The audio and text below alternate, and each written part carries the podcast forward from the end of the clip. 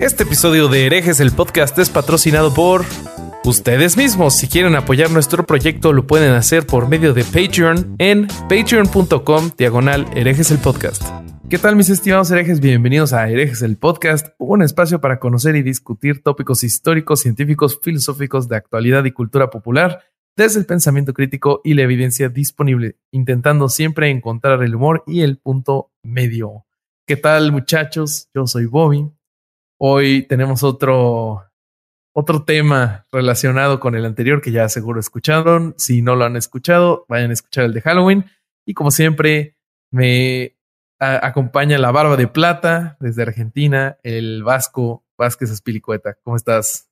Muy bien, muy bien. Este, la verdad que me encanta el tema de hoy. No sé si, si se puede ver eh, mi fondo colorido. Eh, me encanta, así que estoy dispuesto a escuchar y aprender porque ya hace muchos años que forma parte de mi, de mi tradición familiar por adopción, eh, y, y, pero quiero aprender más, así que estoy muy contento con el tema de hoy. Y también nos acompaña, como siempre, la calaverita más azucarada de esta ofrenda llamada Herejes el Podcast.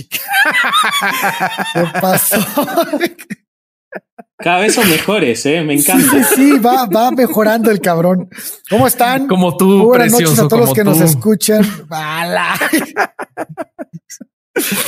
Buenas noches a toda la raza que nos escucha, este, y a ustedes también, mis queridos compañeros. Ah, qué formalidad. Este, no, mis queridos compañeros. El tema de hoy está chingón, güey, porque en serio que, que este, me puso a repasar bueno, no, a no repasar, a estudiar muchas cosas que no tenía idea. Y este, y lo que más me gusta es que la mayoría de la gente que, es estudiosa de estos temas es extranjera, güey. Mira. Son, son ingleses, franceses, o sea, sí hay mexicanos, obviamente, pero, pero muy, mucha gente extranjera, me gusta mucho eso. Pero yo pronosticaba que este tema te iba a gustar, güey, porque se juntan varios de tus temas favoritas que es historia, eh, cosas eh, relacionadas a la religión, espiritualidad, culturas prehispánicas. Entonces pronosticaba de que te iba a gustar mucho este tema. Sí, está muy bueno. Espero les guste también a ustedes y, y si no, que el pueblo me lo demande. Si se hace una manifestación con cien mil personas en el Zócalo, Durán se va de herejes el podcast. Eso sí nunca va a pasar, güey. No los tenemos de seguidores, cabrón. Quieres ponerlos en la Es una trampa, güey. Es una trampa, güey. Ya llegarán. No, no te vamos a poner en el altar. Si, si, este, si no nos gusta el, episodio, no te pondremos en el altar de Día de ah, Muerte. Muy bien, muy bien, muy bien. Está bien. Bueno, este, nada más quiero empezar diciéndoles que para este tema me centré en el trabajo hecho por Patrick Johansson.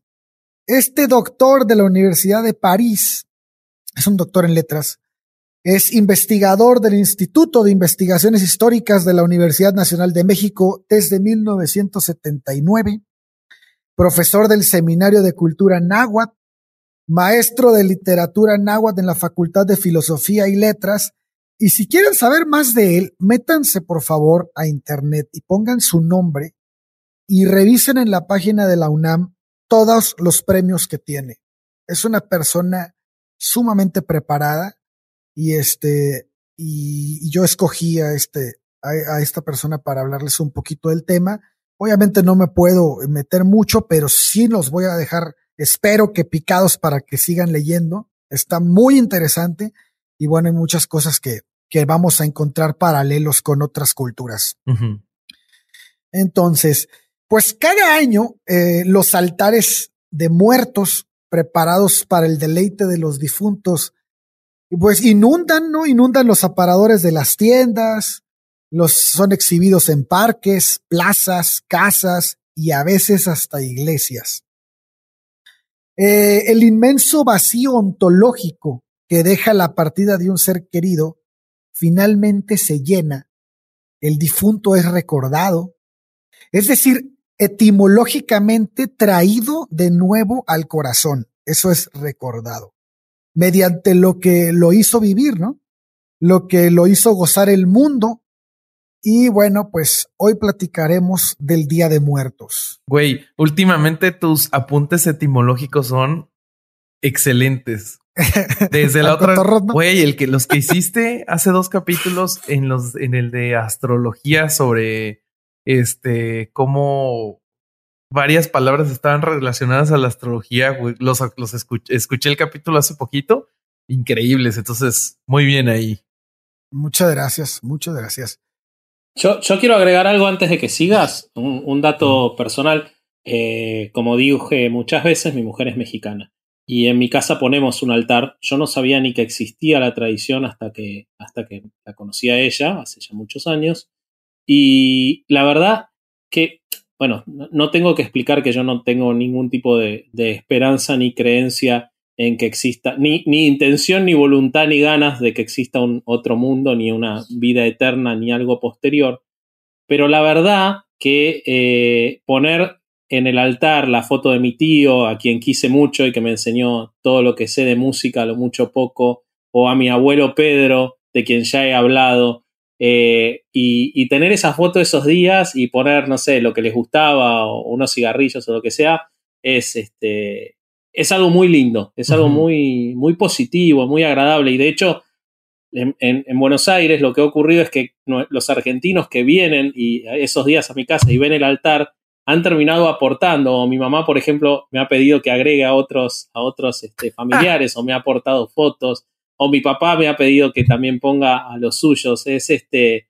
Es algo que, que valoro muchísimo como tradición que novedosa para mí y no heredada, que, que la disfruto un montón esos días. Sin ninguna expectativa religiosa ni, ni mitológica, sino solamente son días en los que están ahí en, en, en su, su, imagen y, y, vos pasás y lo ves y claro. está, está muy lindo. Claro, y es que al final para nosotros los no creyentes yo creo que estos altares los hacemos para nosotros, no para quienes fueron. Pues, Exactamente. Y, y, es algo lindo recordar a, a, esa gente que, que ya se fue.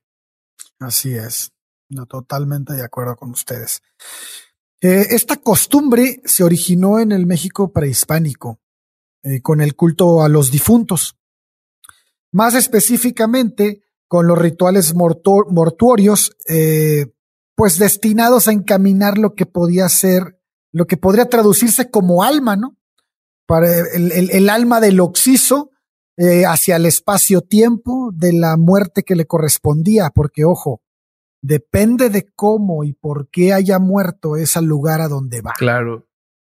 Entonces, eh, así como asumir culturalmente eh, la degradación orgánica del cadáver y a liberar el dolor de la pérdida de, de, de quienes estaban vivos, ¿no? Porque finalmente, el, la, la, el, perdón por la redundancia, la finalidad de este, de este eh, ritual siempre fue para los vivos y para los muertos. Uh -huh. O sea, nunca fue solo de un lado. Uh -huh.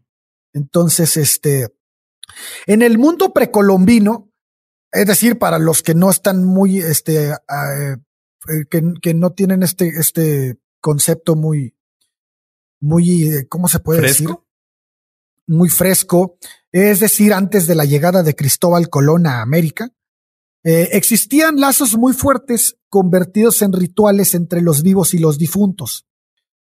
Es decir, aquellos que, que habían sido escondidos por, por el dios, déjenme leo estos nombres porque sí están complicados, Mictlatecutli, y que habían ido a Atlanostok. O sea, había dos, o se los había llevado eh, este dios o se habían ido a Mitlán. Entonces, ah, perdón, a Atlán. Eh, Atlán significaba el lugar del agua en la cueva, uh -huh. literal. Entonces, intervenían eh, en los actos más importantes de la comunidad, podían ser invocados en la siembra, en la casa, en la guerra, eh, todo con el contexto de ritos mágicos y se evocaban para diversos eventos como pues el matrimonio, este, el nacimiento de, de algún bebé, no sé, este, eran asociados con la mayoría de los rituales que había en este, en esas épocas, ¿no? Uh -huh. Y en esas culturas. Eh, vaya, el objeto de veneración por su familia y, en el caso de haber tenido alto rango o una influencia social considerable, considerable de la nación entera. O sea, no, no dependía mucho quién había muerto, como todavía en, nuestras fechas importa mucho quién muere, ¿no? ¿Qué, qué tipo de relaciones haya tenido esa persona. Entonces, entre las numerosas celebraciones que se les, que se les eran consagradas, sin duda destacaba el funeral, y el, la cual era considerada la primera fiesta de difuntos que finalmente consumía a manera de ritual la separación del oxiso de la comunidad de los vivos. Oye, pero una pregunta, Ale. Mm, Esto que nos estás platicando es como del general de las culturas de Mesoamérica o te estás este, enfocando en una en específico? Nos estamos enfocando en los aztecas. Ah, perfecto. En, todos aquellos que hablaban náhuatl. Durante los cuatro meses y cuatro años siguientes al fallecimiento, se realizaban distintas ceremonias en fechas y modalidades que iban a depender de la manera en que había muerto la persona y, por ende, el lugar del inframundo al que se dirigía, como les decía hace rato. Eh, las fiestas anuales de los difuntos son las que dieron el carácter particular al Día de Muertos que se celebra el 1 y 2 de noviembre desde los primeros momentos de la colonia. Recordemos que también en esos, en, las culturas eh, prehispánicas, el primero de noviembre se hacía un festejo o un recordatorio de muertos de los niños y el 2 era de los adultos. Eso fue antes de que llegaran, llegaran los españoles, ¿no? Yo pensaba que era posterior. Pero ya estaba en esas fechas. Ya estaba en esas fechas, el 1 y 2. Ya era para esa fecha del calendario, digamos, para el equivalente de 1 y 2 de noviembre. Eh, no, es que acuérdate, acuérdate que antes lo que les platicaba es que las fechas y las modalidades iban a depender de la manera en la que moría la persona. Las ah, fechas establecidas, el 1 y 2, sí fue ya después que llegaron. Ah, ok los este, pero sí había un día para celebrar a los difuntos niños y otro día para los adultos. Y por ese día pusieron el día de todo, lo, adecuaron al día de todos santos en el sincretismo que se armó. Ok. Mm. Pero ahorita, ahorita les platico cómo estuvo eso, pero es muy buena pregunta. Eh, con base en el movimiento espacio-temporal del Sol, se definieron los lugares donde residirían los difuntos y estos eran Mictlán, Tlalocán, Tonatiuhicán y, Sincalco. El primero, Mictlán, era el lugar de los muertos, donde imperaba Mictlantecutli, el señor de la muerte. Tlalocán era el lugar de Tlaloc. Tonatiuhicán era la casa del sol, ¿no? La casa de, Huitzilopochtli, de Huitzilopochtli. Y Sincalco era la casa del maíz. Esta era regida por Huemac. Bueno, Mictlán, ¿quiénes, ¿quiénes iban a Mictlán? Mictlán eran los que morían de muerte natural o por enfermedades que no tenían un carácter sagrado. Eh, se entendía que descendían, que descendían como el sol poniente en las fauces de Tlaltecutli, que era el dios tierra. Eh, esto al parecer es la explicación de la degradación del cuerpo, pues a manera a manera de narrativa explicaban cómo el cuerpo pasaba por ciertos obstáculos que lo iban desintegrando, tal y como sucede con la putrefacción natural del cuerpo y algunos otros procesos después de la muerte, ¿no? Entonces, este, ellos entendían ese proceso como el camino que finalmente los iba a hacer volver a Aztlán, y bueno, existen diversas hipótesis Atlán, de que no, Aztlán. Aztlán era la ciudad blanca. Ah, ok, ya sí, de dónde, sí, ya, ya. Sí. Entonces. Te, hago una pregunta antes de que sigas. Dime, dime, dime antes de que sigas.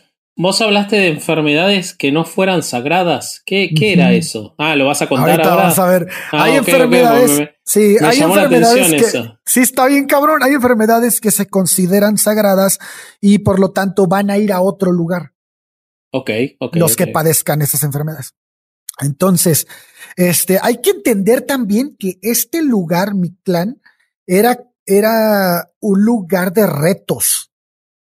O sea, cuando la gente moría y se pensaba que iba a Mictlán, se enfrentaban a un verdadero Via Crucis, cabrón. O sea, Yo me los imagino como en un, Ninja Warrior, American Ninja Warrior, pero prehispánico. pero, pero a mí se me hace que el, viaje a, mi clan se me hace lo más bonito de la cultura porque finalmente de ahí es, de donde se desprende todo lo que hacemos hoy en día. A ver como cultura. Entonces, bueno, existen diversas hipótesis de qué era exactamente Aztlán. Su etimología lo define como el lugar de la blancura o el lugar de las garzas. En ese contexto, muy probablemente lo relacionaban con la blancura ósea que permanece después de cuatro años de muerto. Entonces, este, el descenso a Mictlán reproducía también la bajada de Quetzalcoatl eh, en el inframundo, ya que ya, ya sea como el, como el sol poniente o como el creador del ser humano, y las pruebas que tuvo que sortear el dios establecerán, como veremos adelante, el modelo ejemplar de una regresión letal. Es lo que les platicaba de que de, de todo este proceso para llegar finalmente al final de ese camino, ¿no? Eh, el inframundo tenía una geografía específica. Contaba con dos montañas que chocaban entre sí y cualquiera que quisiera pasar en medio de ellas intentaban aplanarlo, ¿no? O apresarlo. Eh, también había un, este, un, un camino cuidado por una serpiente, también un lugar habitado por una lagartija verde que era Xochitonal, y bueno, también ah, tenía siete páramos. Eh, páramos, para los que no estén muy familiarizados con el término, es decir, una especie de llanos. Y también había siete collados. Los collados son una especie de pues, protuberancias en la tierra que no llegan a ser montañas, un poquito más chaparros que los cerros, pero también es, no tienen este, superficies muy pronunciadas, sino que son casi mesetas. Entonces a eso se refiere. Bueno, después de esto se llegaba a un lugar donde soplaban vientos de obsidiana. Y este lugar era llamado Itze, Itzecayan. Eh, bueno, esta es la razón por la que se acostumbraba a quemar todos los bienes relacionados con la guerra que eran propiedad del difunto, como armas, ropa, etc. Y bueno, esto con la finalidad de abrigar a la persona durante esta etapa de los vientos de obsidiana. O sea, para que les llegara eh, o para que tuvieran calor. El calor, porque hacía mucho frío ahí, esos vientos eran muy fríos. Entonces se quemaban todas las pertenencias para provocar un ambiente caliente. ¿no? Te hago una pregunta antes de que sigas, eh, perdona mi ignorancia, pero eh, ¿todo esto se transmitía por tradición oral o existía alguna forma de escritura de todas estas? Porque es muy ah, específico. El códice eh, fiorentino. Ah, dejando, de lado, dejando de lado a quién se le ha ocurrido todo esto, que me parece genial la imaginación que tenía y hoy sería un escritor de ciencia ficción. El peyote. pero la verdad que, es muy específico y o sea, a mí lo que me hace pensar con lo difícil y sacrificada que era la vida en, la América prehispánica, encima te morías y tenías todos estos todas estas pruebas. Que sortear todas las pruebas del inframundo. No, Ulises de la, de la, de la tradición este, griega queda en nada, estaba en un all inclusive al lado de esto. Pero ojo, no todos hacían ese, ese proceso. Solo los que te dije. les tocara a los que solo los que te dije que bueno, esa muerte. Ajá. Entonces, este, lo mismo ocurría con las mujeres que morían, este, al parir. Lo mismo ocurría con las mujeres que morían. Quemaban todas sus alhajas con lo que tenían, e, eh, con lo que tejían, todo lo que tenían para tejer y para hilar, lo, lo quemaban y la ropa que usaban también con el mismo, con el mismo, este, fin, eh, fin ¿no? En este recorrido les acompañaba un perro. Ese perro se conoce como psicopompo. Y bueno, pues hacía al difunto, hacían al difunto llevar eh, consigo a un perro pelirrojo. Ese, perro tenía que ser a fuerzas pelirrojo, porque si el perro era blanco, se pensaba que no, no se iba a querer ensuciar. Y si era negro, estaba muy sucio. Entonces tenía que ser pelirrojo a fuerza. Maravilloso. y sacrificaban este un perro en el ritual eh, eh, mortuorio, sacrificaban un perro de... Vamos de- a llegar digamos, ahorita ahí. Ah, ok. Sí. ok, ok. Este, el, entonces, al cual a este perro le amarraban al pescuezo un hilo flojo de algodón y pues pensaban que los difuntos nadaban encima del perrito eh, cuando pasaban por el río del infierno, que se conocía como Chiconahuapan. Y solo un perro de ese color era capaz de cruzar ese río. Como les decía, lo de los colores de blanco y negro, ¿no? Entonces, finalmente llegaban con mi, con Mictlantecutli y le ofrecían eh, y presentaban sus papeles. Fíjate, todavía ahí había. eh, Tenían pinche- que llegar a la aduana. este, Una burocracia. Así una burocracia madre, se me olvidó ese pinche papel, cabrón.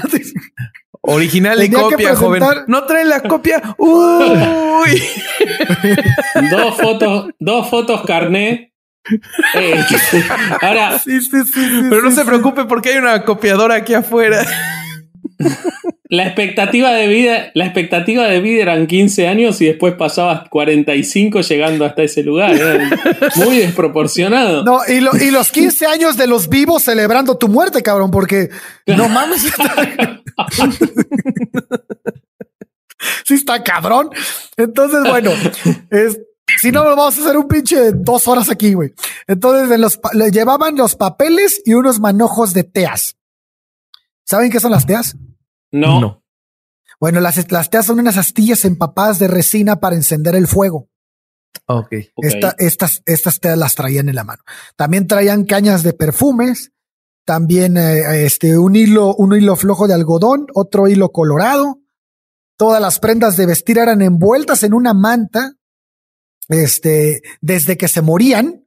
Y esta se pensaba que también iban a, a- ser presentadas al dios de la muerte. Entonces, probablemente esas, hay algunas prendas de las que se quemaban, que no eran las de la guerra, eran eh, acomodadas junto con el cadáver para que se las llevara al inframundo. ¿no? Entonces, el Mictlán representa la fase infraterrenal de la vida. El autor dice que se asimila tanto ese lugar al infierno cristiano que no permite una justa apreciación del valor religioso del prehispánico. Entonces, cuando llegaron los, los cristianos, siempre entendieron a Mictlán como el infierno, El pero no era un Claro. infierno para, el- para, el- para, el- para la cultura prehispánica, las culturas prehispánicas. O sea que tiene Bueno. que ver un poquito con lo que hablábamos cuando hablamos en el episodio de Halloween, de cómo los cristianos tomaron cosas que no eran satánicas y, y- su única capacidad era de adaptarlo a lo satánico y al demonio, pero en realidad no era así. Así es, totalmente, totalmente. Simplemente era una, una antesala o una sala de muerte para cierto tipo de personas que morían de ciertas formas. Eso era todo. Entonces, Tlalocán. Tlalocán era, como les digo, el lugar de Tlaloc. Eh, ese lugar Lo de Tlaloc dirán en Argentina. Lo de Tlaloc. Eh, eh, ese lugar era un paraíso terrenal. Ahí vivían unas divinidades que parecían sac- sacerdotes de cabellos largos, llamados Papapaoaki. Así se llamaban. Qué chingados que haga yo, cabrón. No, a mí lo que me da risa es que sacerdotes de cabellos largos se escucha terrible. Eso sí da miedo. Se me imaginé a Gandalf. Ah, bueno, eso, eso no da miedo. Pero bueno, Ah, estos eran. bueno, es- no sé, ¿Qué, eso qué, no me gustaría cruzarme con Gandalf. No sé si Gandalf no da miedo, No. la verdad. No, no lo. No, no.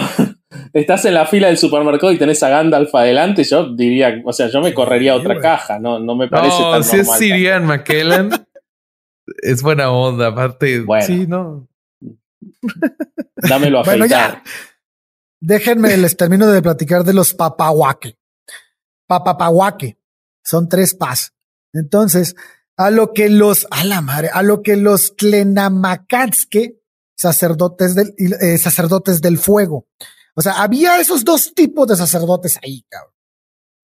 En ese lugar, la comida es abundante, nunca se acaba. Solo llega ahí, solo llegaban ahí aquellos que morían a causa de la caída de un rayo, ahogados, leprosos, algunos con algún tipo de peste de la época, sarnosos, alguien con gota o hidro, hidrópicos. Obviamente esos términos no, se conocen, los que tienen acumulación de agua en el cuerpo. Ah, ah. Este, pero, pero estos, estos, estos enfermedades obviamente no eran conocidos con estos, con estos nombres, pero los tenían, las tenían codificadas, güey. Entonces, cuando ¿Y esas son las que se consideraban sagradas? Esos son los tipos de muertes que se consideraban sagradas porque estas personas iban a formar parte de un paraíso terrenal. Pero porque se premiaba, se premiaba su sacrificio en vida o algo así. No, ahorita vamos a ver por qué se consideraban sagradas esas muertes. Los que morían, por ejemplo, por un rayo, se les consideraba dichosos porque los dioses los querían tanto que mandaban por ellos de esa manera. Todo quemado el güey así. O sea, ante Uy, qué suerte, que, qué suerte que tuve. ¿Qué, ¿Qué, pasó? ¿Te ganaste, ¿Te ganaste la lotería? No, no, me cayó un rayo porque me eligió un dios. Ah, excelente. Pero fíjate, a mí me, me, me, llama mucho la atención que la cultura, en las culturas prehispánicas, siempre se trataba de consolar a la familia, güey. Porque estas muertes son muertes muy trágicas, güey. Morir ahogado, morir por un rayo, morir este, por una enfermedad de estas enfermedades muy, que no creo que haya habido tanta enfermedad en ese tiempo porque tenían este, catalogadas esas que eran muy fuertes, güey. Entonces la gente sufría mucho. Entonces, esa, esa gente que sufría mucho, su consuelo era que se iba a ir a un paraíso terrenal. Entonces, este, los ahogados eran distintos. Algunos eran capturados por Chalchihuitlicue, que era la hermana de los dioses de la lluvia que llamaban Tlaloques, y ella tenía el poder sobre el agua de mar, del mar y de los ríos. Y también podía hacer torbellinos y tempestades, hundir navíos, etc. Entonces, se decía que los sacerdotes Tlamacasque se comunicaban con ella y esto lo hacían mediante el canto con la ayuda del Ayauchicahuatzli, era la sonaja de neblina. De verdad espero que no vaya a haber examen porque voy a reprobar. Con esta sonaja de, neblina hacían llamar a, esta, a esta diosa, bueno, a esta semidiosa y la y hablaban con ella, ¿no? Otro ente que provocaba el ahogamiento también era Ahuitzotl. Ahuitzotl vive en el agua y es el tamaño de un perro, pero parece foca. Entonces, tiene el pelo muy débil, así que lo tocas y se deshace y también muy, muy cortito. Tiene orejas pequeñas y puntiagudas, el cuerpo negro y casi liso, por lo que les digo del pelo. Y la cola es muy larga, pero en la punta tiene una mano humana. Y también tiene pies y manos aparte, pero los tiene como de chango. Así que los pies son como manos, así.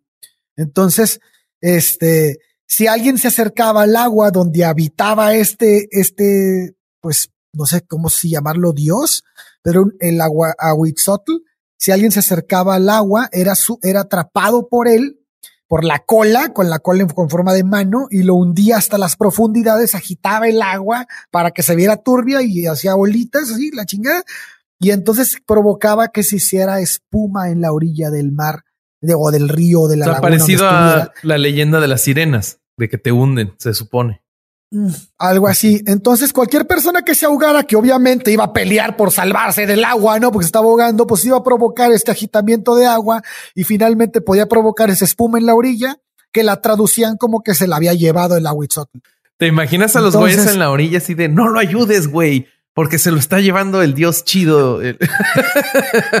no, le tenían pavor, güey. Ni siquiera tocaban el cuerpo cuando estaba muerto. A la Ah, mira.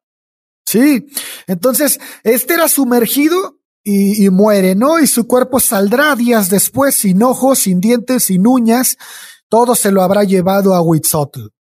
El cuerpo no tenía llagas, sino que estaba lleno de cardenales. Y cardenales son estas manchas, los moretones de los ahogados, eh, las manchas amarillentas este, que se les traducen en el cuerpo. Y este, y bueno, pues nadie se atrevía, como te digo, Bobby, a sacar el cuerpo del agua. Le decían, le decían a unas personas que al parecer tenían una estrecha relación con los ídolos y solo ellos podían manipular el cuerpo. Se mm. pensaba que los demás no eran dignos de tocarlo. Si alguien se animaba a sacarlo del agua, decían que también se ahogaba o le daba gota.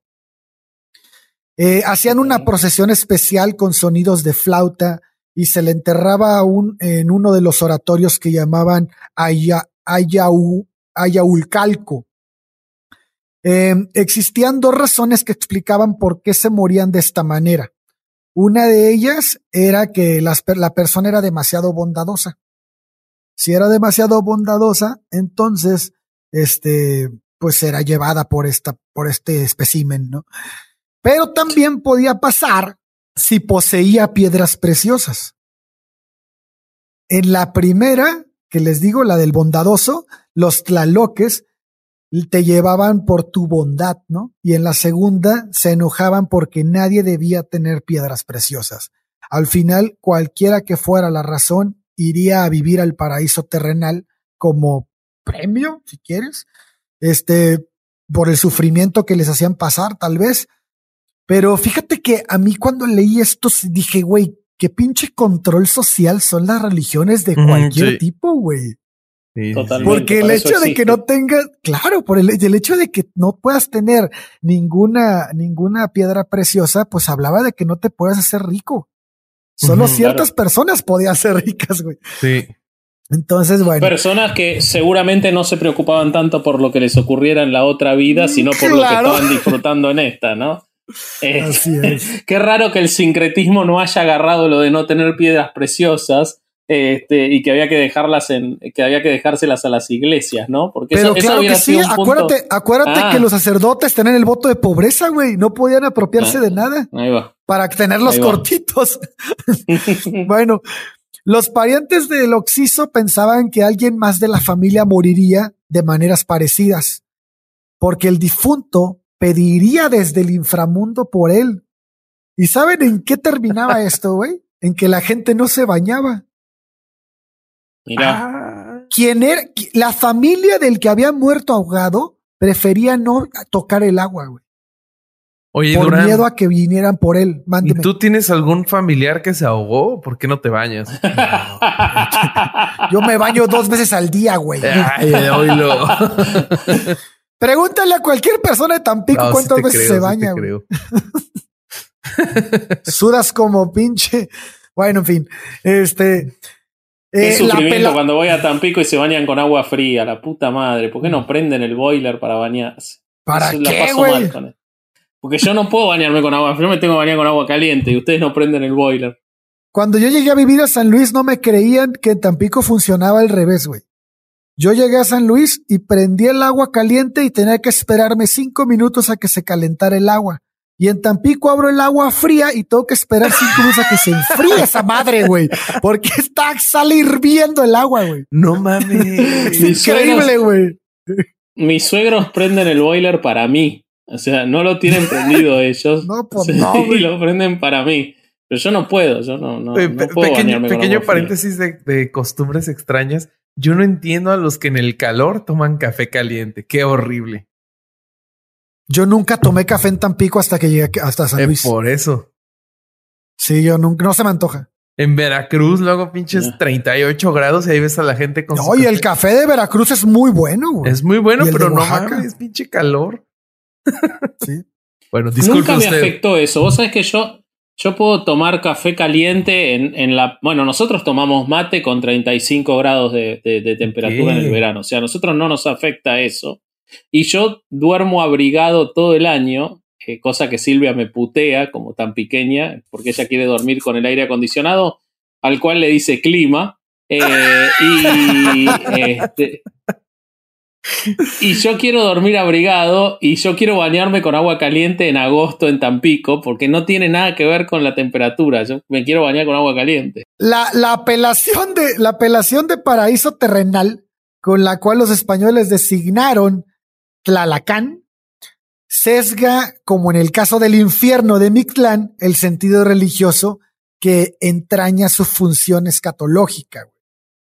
Entonces aquí vemos que es como si fuera el cielo, porque es el paraíso terrenal, ¿no? Del, del, del, prehispánico.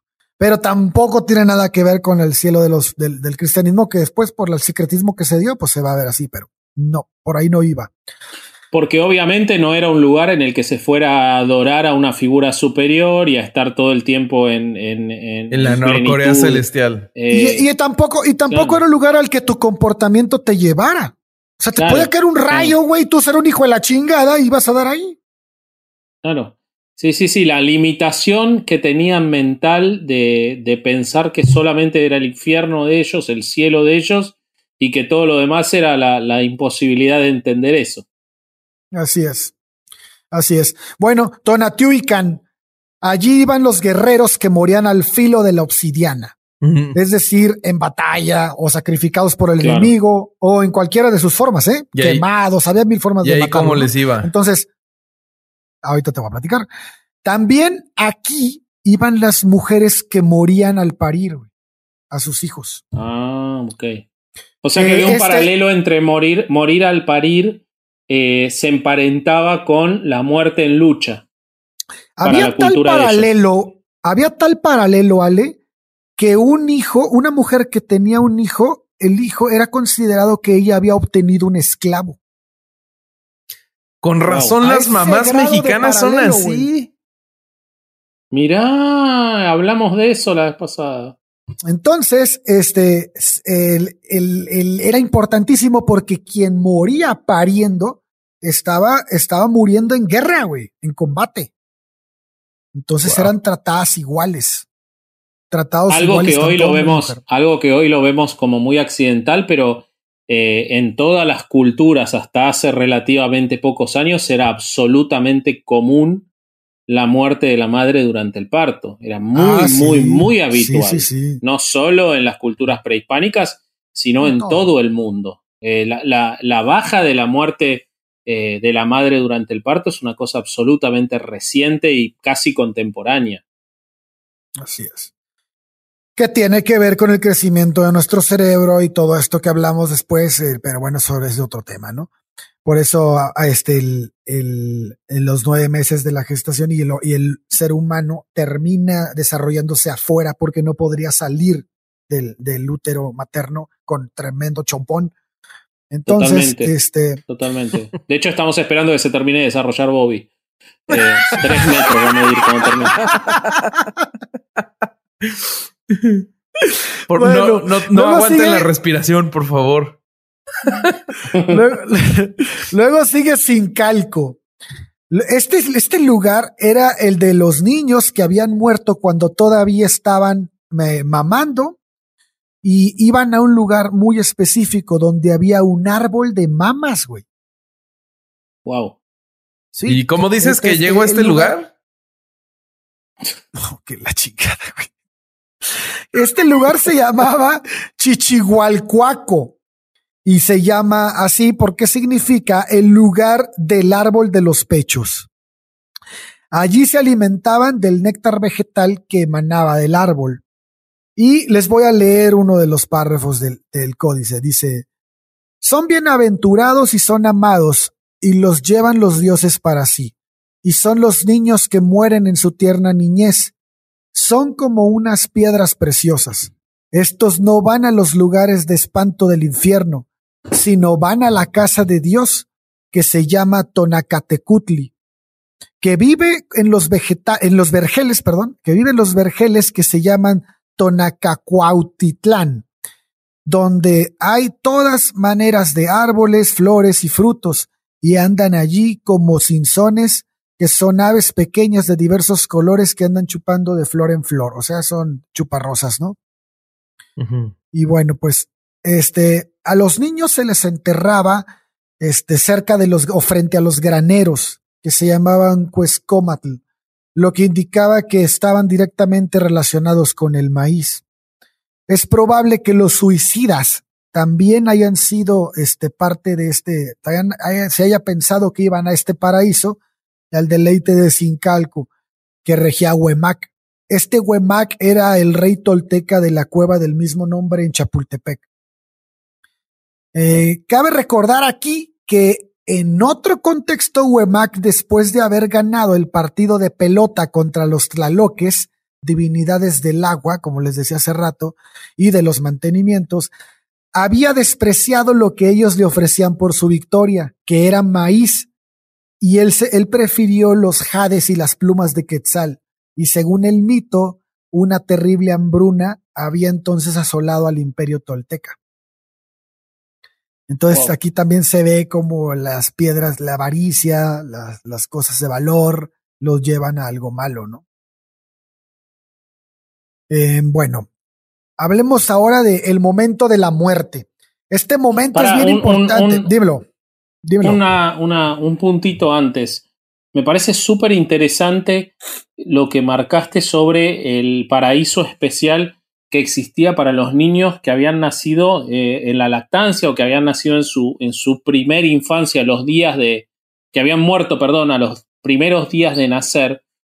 Eh, cómo era mucho más eh, benevolente que el ritual católico y supuestamente o cristiano y que vino a evangelizar, si bien todos son estupideces al final, pero cómo era mucho más benevolente y mucho más caritativo para los que quedaban vivos, porque, bueno, vos lo podrás explicar mucho mejor que yo, pero los, para la, tradición cristiana, cuando un niño muere antes del bautismo, necesariamente pasa por el purgatorio y no puede ir al cielo. Entonces, hay, hay, y por eso se necesitan los rezos para los neonatos y toda la cuestión. Y, y, por lo que vos estás contando en esta tradición era mucho más benevolente y mucho más eh, una pacificación del espíritu de quien quedaba vivo de saber que había ido a un lugar mejor. Que antes estaba el limbo, ¿te acuerdas? A donde se iban El limbo, perdón, el limbo, exactamente, no el purgatorio. El limbo era para los, los neonatos que habían muerto sin, eh, eh, eh sin, bautizar. Y, Así es. Y esto, esto es mucho más eh, tranquilizador, digamos, o mucho más eh, bonito el relato. Si bien es raro que vayan con los suicidas, ¿no? O sea, tenés a los bebés con los suicidas, es raro poner. No es la niñera que yo contrataría, pero. este, bueno, pero estaban, este estaban al cuidado de Wemac, por eso no dio pedo. Ok, ok, ok, ok. Está bien, perfecto. Muy bien, bueno, pues este, el momento de la muerte híjole, este momento es muy importante porque se anuncia a todos que alguien ha dejado de existir en el mundo material y, es un momento que debe dramatizarse, güey. Entonces, pero hay una razón por la que debe dramatizarse para la cultura prehispánica. Debe dramatizarse porque con el apoyo de los demás, al hacerlo un verdadero drama, se pensaba que salías más fácil de esa situación. Entonces había un ritual completísimo de dramatización en, cuando ocurría una muerte de una persona. Y más si esa persona era un rey. Como lo habíamos dicho en los episodios pasados, creo que fue en la primera temporada donde dijimos que los, los, este, lo poco que teníamos de las culturas prehispánicas era lo que le había pasado a personalidad, personajes de niveles de rangos muy altos reyes, guerreros, porque los naceguales realmente se morían y pues no había tanto presupuesto, güey, para ellos. Sin pena ni gloria. Tenían ¿no? Un, tenían, no, sí tenían un proceso muy interesante, pero mucho más corto, güey. Y, y, y, además no se codificaba, que era lo importante. Entonces, lo que tenemos es lo que codificaron y lo que codificaron solo lo codificaron de los altos rangos.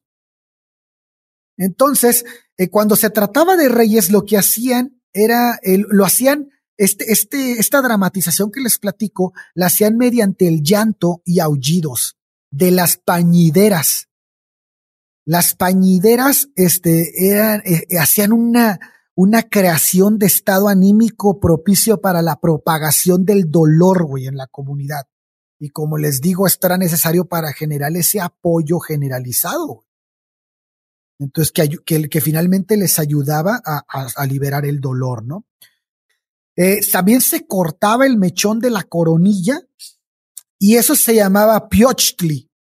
Y antes de envolver el cuerpo se cortaba ese mechón de cabello y luego se colocaba en una urna con las cenizas y el mechón que se había cortado el día del nacimiento de la persona que había fallecido. O sea, cheque nada más güey, guardaban muchas cosas. Era un, era un proceso muy importante, güey. Entonces, se pensaba que el alma se encontraba con el mechón de cabello que se encuentra detrás del copete, es decir, por acá arriba. Y bueno, pues al reunir las cenizas con ambos mechones, se reunía el cuerpo y, la, y el, cuerpo completo, la sangre y huesos, y el tonallí. Eh, tal, tal, ¿qué, ¿qué, pasó? ¿Y con Vasco cómo le haríamos o qué? Sabía que no ibas había, a venir por no ese había lado. indígenas pelones, güey. Por eso no había ese supuesto. Te salvaste. De la barba. Lo sacaban de acá. Lo Ah, sacaban de acá. Vos de envidia. Entonces tu Qué bueno que de la barba, güey. Qué bueno que elegiste la barba, Ah, güey. ¿Cómo se nota que fuiste al seminario? Yo estaba hablando de las axilas, güey.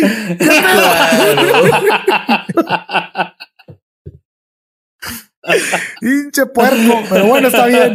Debiste haber No, sido sacerdote, güey.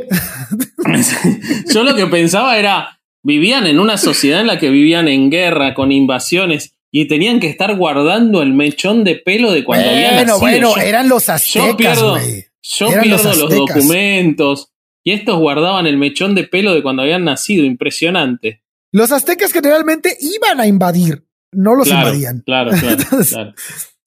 Bueno, entonces, este, ¿en qué me quedé? En el tonallí, ¿no? Tal y como fue otorgado por los dioses al, hace- al- al nacer la criatura y como se manifiesta al morir de toda una existencia. Entonces, el tonallí es, el, es la luz. ¿no? La luz de vida. Entonces, cuando, se, cuando morían, pensaban que iban a esa misma luz. Y finalmente, la luz que les había dado la vida la recibían la muerte. Y eso lo tenían que por eso tenían que conjuntar todo lo que era el cuerpo, ¿no? Lo que era el cuerpo y alma. Entonces, bueno, este, sí, comer un chingo de peyote, está muy cabrón la historia, pero también hay que tomar en cuenta, también hay que tomar en cuenta que en el contexto cultural náhuatl, el cabello, como las uñas, contiene un, son términos súper importantes, güey. Porque espiritualmente hablando, ¿eh? porque las virtudes del ser, virtudes que se transmiten de generación en generación a los hijos, se transmitían este, por, la- por, por- por descendencia, ¿no? Lo entendían así, Claro. que era descendencia. Y fíjate, la las únicas palabras que se asemejan en náhuatl a la palabra descendencia son itzón y itzti, y significan cabello, su cabello y sus uñas. Wow. Entonces, pues tiene, tiene mucho, mu- mucho valor este simbólico para ellos, este, este, este, este relajo de, la- de las uñas y el pelo. Y también pienso que tiene mucho que ver que el pelo y las uñas es lo último que deja de crecer incluso después de muerto, güey. Eso te Entonces, iba a proba- decir. Eso te iba a decir. Probablemente llegó momentos en el que llegaban a estar expuestos los cuerpos de nuevo y se daban cuenta de eso, güey. Entonces, algo por ahí tendrá que ver. No, no quiero asegurarlo, pero se me hace algo lógico, ¿no? Que por ahí tenga, tenga relación. Entonces, luego ven- siguen los presentes, los regalos. Los presentes eran una parte muy importante en el contexto social, desde los más sencillos que eran ofrecidos por los más iguales, o sea, la gente de a pie de la época, y bueno, hasta los más ricos que eran los de los gobernantes, ¿no? Sí. Y bueno, la amistad de los señores que se hacía patente, ¿no? Ya que el difunto se veía cubierto con mantas, plumas y otros presentes que la, que la expresan. O sea, depende de, de en qué círculo te mueves o qué tantos amigos o qué tanta gente te aprecia, pues se iba a llenar de regalos, como sucede en un cumpleaños de la época, ¿no? O como en una, o como en un rito de, de defunción de una persona que lleva las coronas de flores y el que tenga más coronas, pues era una persona muy popular, ¿no? Es algo muy parecido. Entonces, nada más como ejemplo, este, les platico que cuando murió el rey Axayacatl eh, de Nezahualpilli, de Nezahualpilli, eh, le regalaron cuatro esclavos, güey. Dos hombres y dos mujeres. Un besote de oro, unas orejeras, una naricera, una corona de oro, dos brazaletes, dos calcetas de oro, un arco y flechas, plumajes verdes, plumajes de águila, una manta fina, zapatos, collar de piedras y una joya de oro. Todos estos objetos, güey, incluyendo los esclavos, que eran considerados objetos, eran otorgados para ayudar al difunto a atravesar las etapas del inframundo antes de llegar con Chignahuamitlán, lo que hablábamos hace rato. Los objetos de oro son claramente la luz del camino, ¿no? Eh, además de, eh, de, la energía otorgada por los sacrificios de los esclavos, estos cumplían un papel muy parecido al de Psicopompo, el perro. Es decir, encaminaban al muerto a su destino final. La ropa y las armas con las que envolverán al cadáver es parte del cuerpo espiritual. Es decir, van el, difunto va a enfrentar este camino por el Mictlán vestido con los regalos que le dejaron. Entonces, si lleva un arco y una flecha, pues tiene la capacidad de defenderse ahí, etcétera, ¿no? Eh, vaya, eh, además de que tiene un esclavo, lo puede hacer que vaya primero por las dos montañas que se unen a ver si, si, lo, aplasta. Está bien, está bien pensado. O le dice, detén las montañas y yo paso. No, no imagínate los que no Jones hubiera tenido eso. Claro, no, lógico. Bueno, entonces luego sigue el lavado del cuerpo.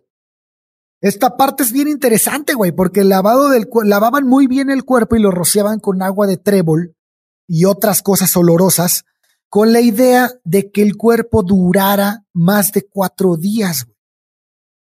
Porque esos cuatro días eran los que iba a permanecer en la casa donde se le iba como a velar, güey. Entonces, cuando a veces no pasaba así, güey. A veces, a veces se apestaba el cuerpo y empezaba la putrefacción. Y lo que hacían era ponerlos en unas este, esteras labradas. Las esteras labradas son como estos tejidos gruesos. Generalmente los hacían de palma o junco. Y este, y bueno, los tenían ahí acostados porque es después de esos cuatro días, el quinto día se procedía a la cremación y luego al entierro. Había algunos que no eran cremados por, por, por, por lo difícil, lo que e, económicamente costoso que era cremar a una persona y los enterraban nada más. Generalmente a los que enterraban nada más eran los, a los más iguales. Este, y bueno, este, después viene la mortaja. El cuerpo era adornado con papeles, insignias de oro, se le ponía una piedra de jade en la boca que se llamaba Chalhuitlui, Chalchihuitl. Y bueno, sobre la mortaja, que esta es, ¿sí, saben lo que es una mortaja? Era lo que decía ah. Ale antes, ¿no? De la manta blanca. En el episodio pasado yo explicaba cómo la mortaja era lo que eh, representaba luego en los disfraces de Halloween eh, la sábana blanca de, los fantasmas. Me imagino ah, que bueno. tiene que ver con, con, textiles que se utilizaban para cubrir el cuerpo.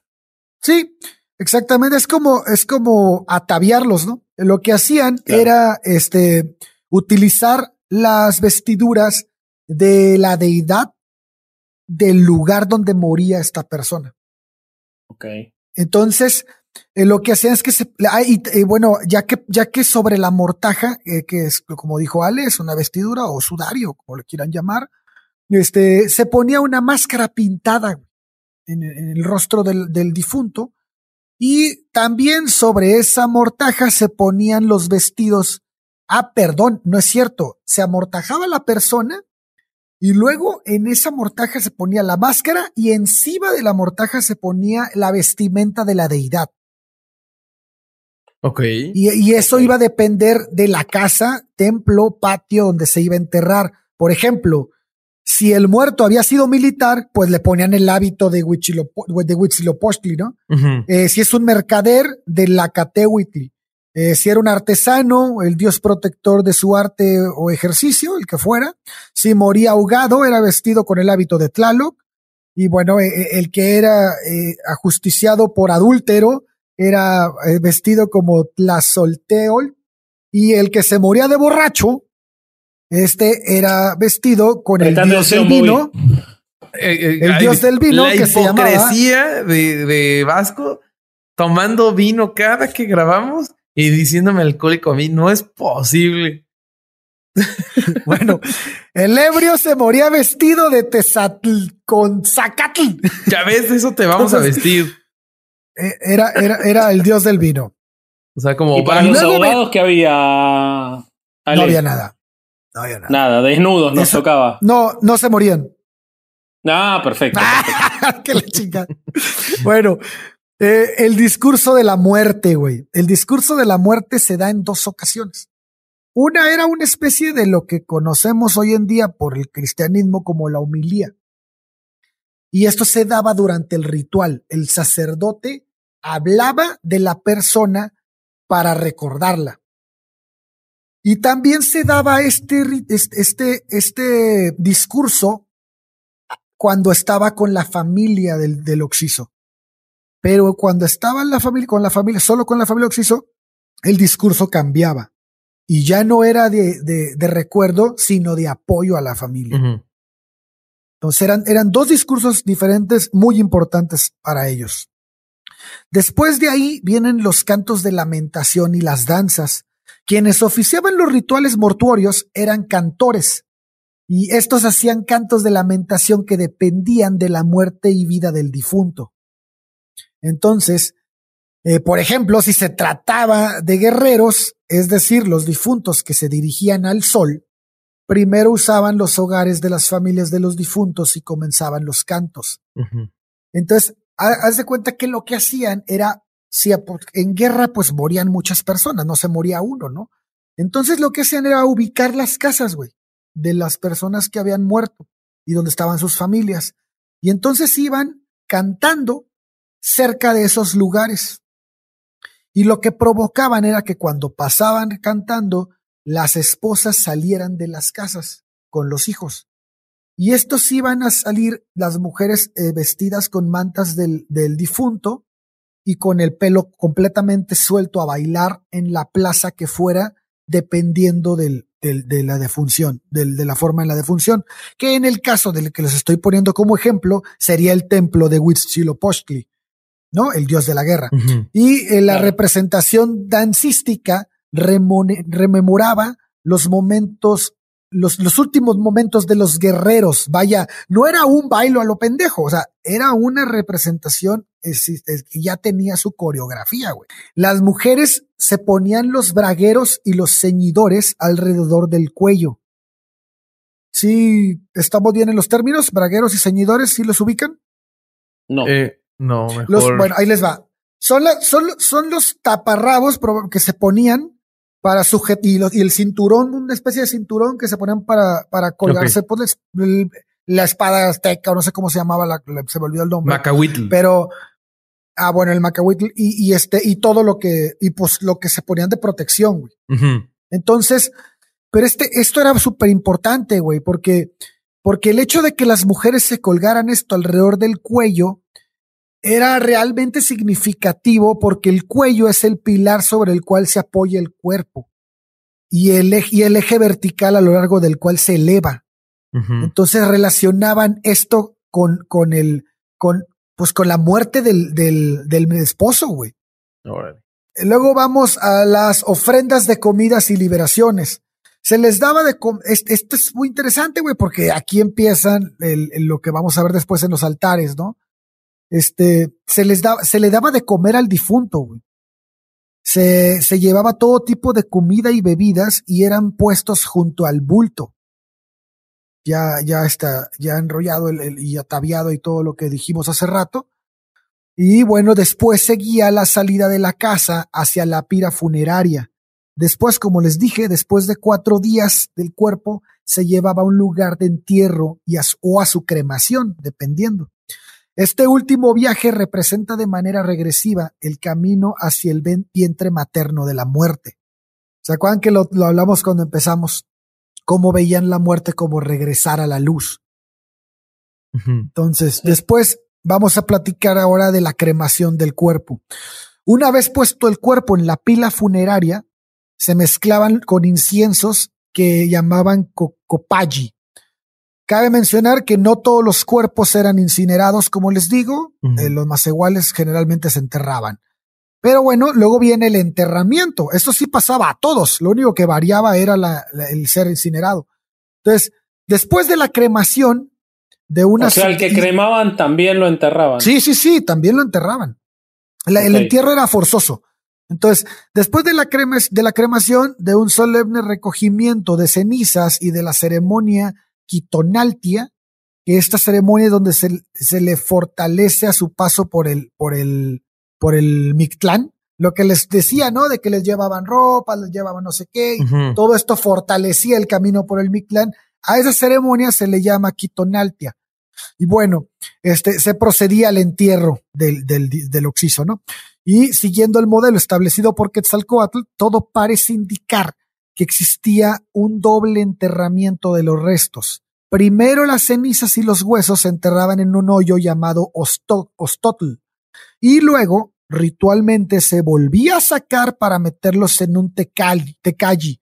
Aquí es donde te digo que puede ser que se haya visto el crecimiento de las uñas y el pelo. Mm, ya, sí. Fíjate, no lo haya pensado, pero puede ser ahí. Sí, es cierto.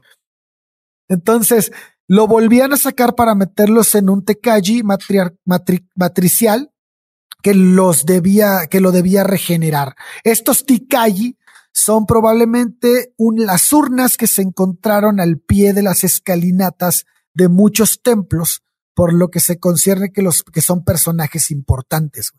Por eso te digo que lo que tenemos es de personajes realmente importantes. No tenemos muchos datos de cómo se enterraba la gente común y corriente. Ya, sí. Y luego de ahí viene el duelo. Bueno, pues durante los primeros cuatro días muchas ofrendas se depositaban en el lugar de la incineración, ayudaban a la partida. Eh, cuando el difunto era un rey o un personaje importante, se mataban esclavos durante todo este periodo. A los 20 días se matan otros cuatro o cinco esclavos y a los 40 días otros dos o tres esclavos. A los, a los 60 uno o dos, y a los 80 días unos 10 o 12 más. A la madre. O sea, revolución industrial no iba a haber nunca en ese mundo prehispánico con el desperdicio de mano de obra que hacían. Era imposible que una pyme no podía funcionar ahí porque habían Imagínate la cantidad, la cantidad de esclavos que tenían para darse ese lujo, güey. No, yo estoy impresionado con, con la, la, el, el, el gasto de recursos en, en, las cuestiones funerarias y, el, el, Muchísimo.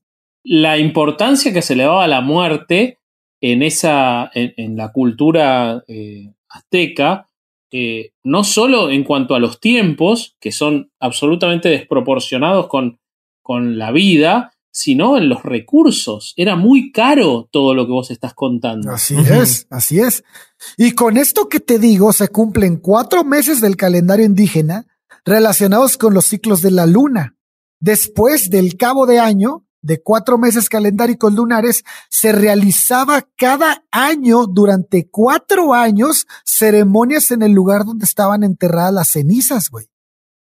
Entonces, en los términos generales, la fase lunar del duelo, cuatro meses, es decir, y el periodo solar de cuatro años corresponde a dos propósitos. El primero es de índole catártica y concierne a la, a la comunidad afectada por la pérdida de uno o varios de los suyos.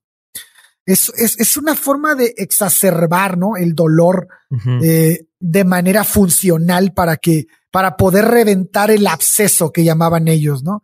Eh, eh, cuando sea oportuno. Es decir, el contexto indígena, en, el contexto indígena, 80 días después, güey. Okay. El segundo es el de carácter escatológico y busca facilitar el acceso del difunto al lugar de la muerte que le corresponde. Y bueno, pues después de esto que les platiqué, pues va a llegar la Iglesia Católica a México, este proceso se va a sincretizar con, los ritos católicos y va a terminar en lo que conocemos hoy en día. Pero fíjense de dónde viene, es, es, es algo tan, tan elaborado, güey, tan, tan complicado, güey. no sé, es esto. No, me parece impresionante eh, lo, que, lo que decía antes y lo que vos decís. Es muy, muy, muy elaborado muy específico para hacer eh, tradiciones que, que, obviamente no estaban... A ver, imagino que eran trasladadas por, eh, digamos, de, de, arriba hacia abajo, no era que, que, eran una... Me parecen demasiado específicas como para que fueran, pudieran ser manejadas por todo el mundo en, esa, en esa sociedad. Entonces, la verdad que es muy impresionante el, el, el, nivel de detalle. Sí.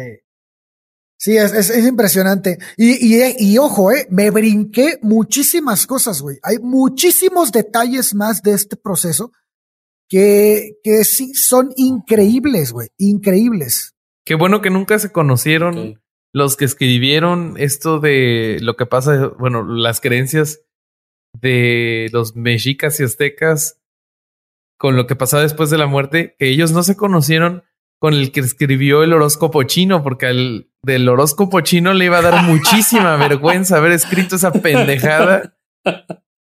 Porque esto hasta... no. Eh, pero... ¿Vos te imaginás en el medio de todo esto al conejo saltando los tocones y el dragón empujándolo, ¿no? Claro, imposible. Eh, pero, pero es lo que vos decís, que vos lo decís en chiste, eh, es, es, absolutamente trascendental en la historia de. y, y, te muestra lo distinto que es el mundo en los últimos 150 o 200 años la vida estaba dedicada a lo que iba a ser la muerte y a, elaborar eh, eh, todas estas tradiciones con un nivel de detalle impresionante. Impresionante. No, también, también los perros, güey, eran criados para eso, güey. Eran criados. El, el, perro que se sacrificaba el día de la muerte del dueño tenía que ser el perro, tenía que haber sido escogido por el dueño, porque ese perro no lo iba a reconocer en el Mictlán. Entonces el, el, perro lo iba a ayudar mucho. Por eso en la película de Coco sale el perro con el niño cruzando el, el, el puente de, de, de, Flores en Pasuch. Entonces, ¿qué tal, qué tan fidedigna o fidedigna es eh, Coco con relación a todo esto? No mucho, según yo. Pero ¿sabes qué? Probablemente se acerca más al, Día de Muertos en Oaxaca. Ah, ok. Ok, ok. O sea, te digo que, sí, es, o sea, sí varían un poco, entonces probablemente se acomoda más a ese. Este es de los aztecas. Ok. Por eso aquí no hay flor. ¿Te diste cuenta? Sí. Sí, no hay.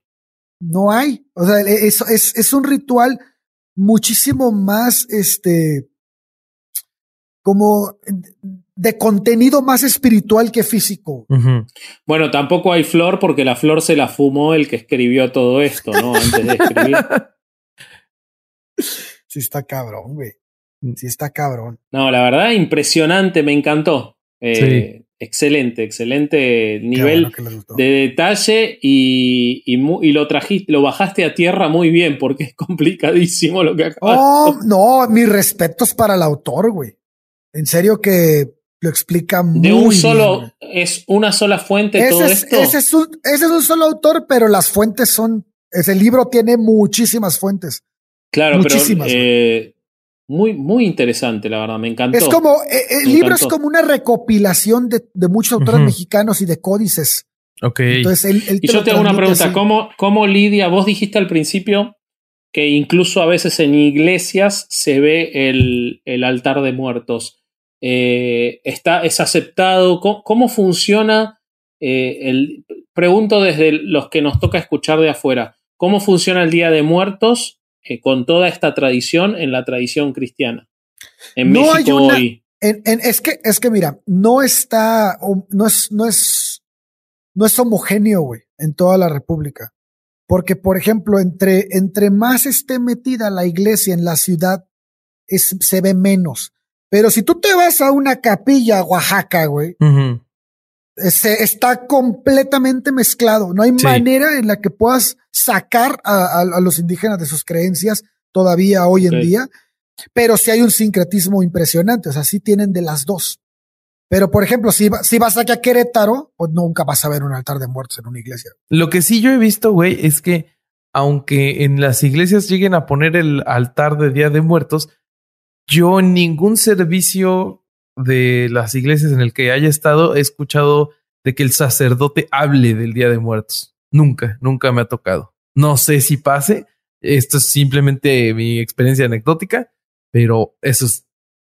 A mí no me ha tocado que el sacerdote lo reconozca. Pero sí los católicos en su casa ponen el altar de muertos. Muchísimos, sí. O sea, está esa. Muchísimos. Está conjugado eso. Sí. Sí, sí, muchísimos. Ok. Muchísimos. Bueno, nada, me encantó.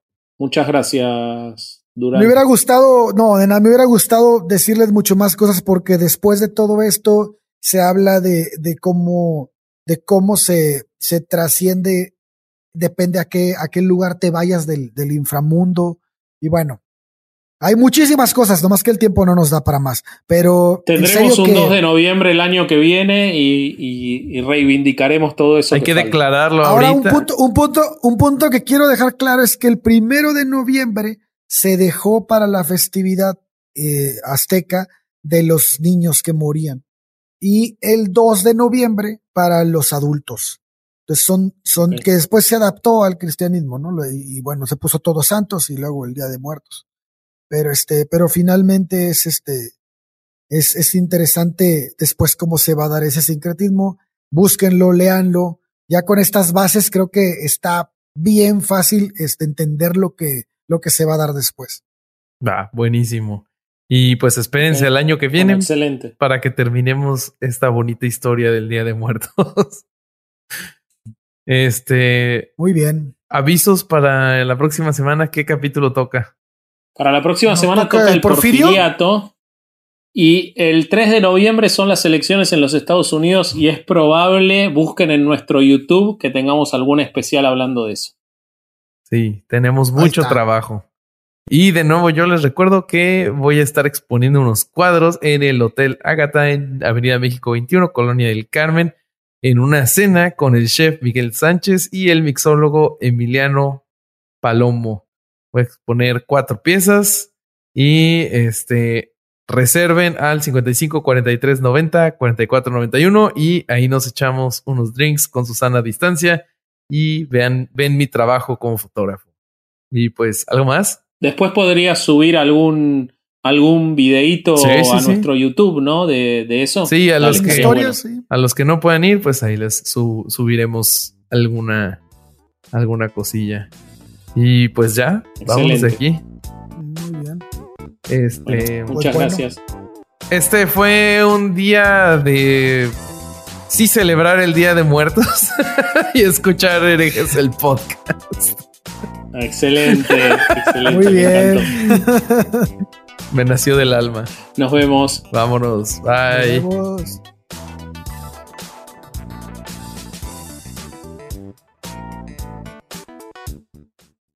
¿Estás listo para convertir tus mejores ideas en un negocio en línea exitoso? Te presentamos Shopify.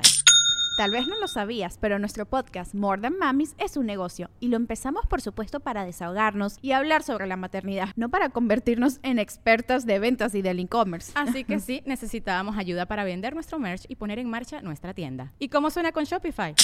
Llegó otra venta. Shopify es la plataforma de comercio que está revolucionando millones de negocios en todo el mundo. Ya seas un emprendedor desde tu casa o desde donde sea, Shopify es la única herramienta que necesitas para iniciar, administrar y hacer crecer tu negocio sin dificultades. Con Shopify puedo gestionar pedidos, envíos y pagos desde cualquier lugar, brindándote toda la información y estadísticas de tus ventas al detalle. Regístrate para un periodo de prueba con tan solo un dólar al mes en shopify.com barra sonoro, todo en minúsculas. Ve a shopify.com barra sonoro para llevar tu negocio al siguiente nivel. Shopify.com barra sonoro.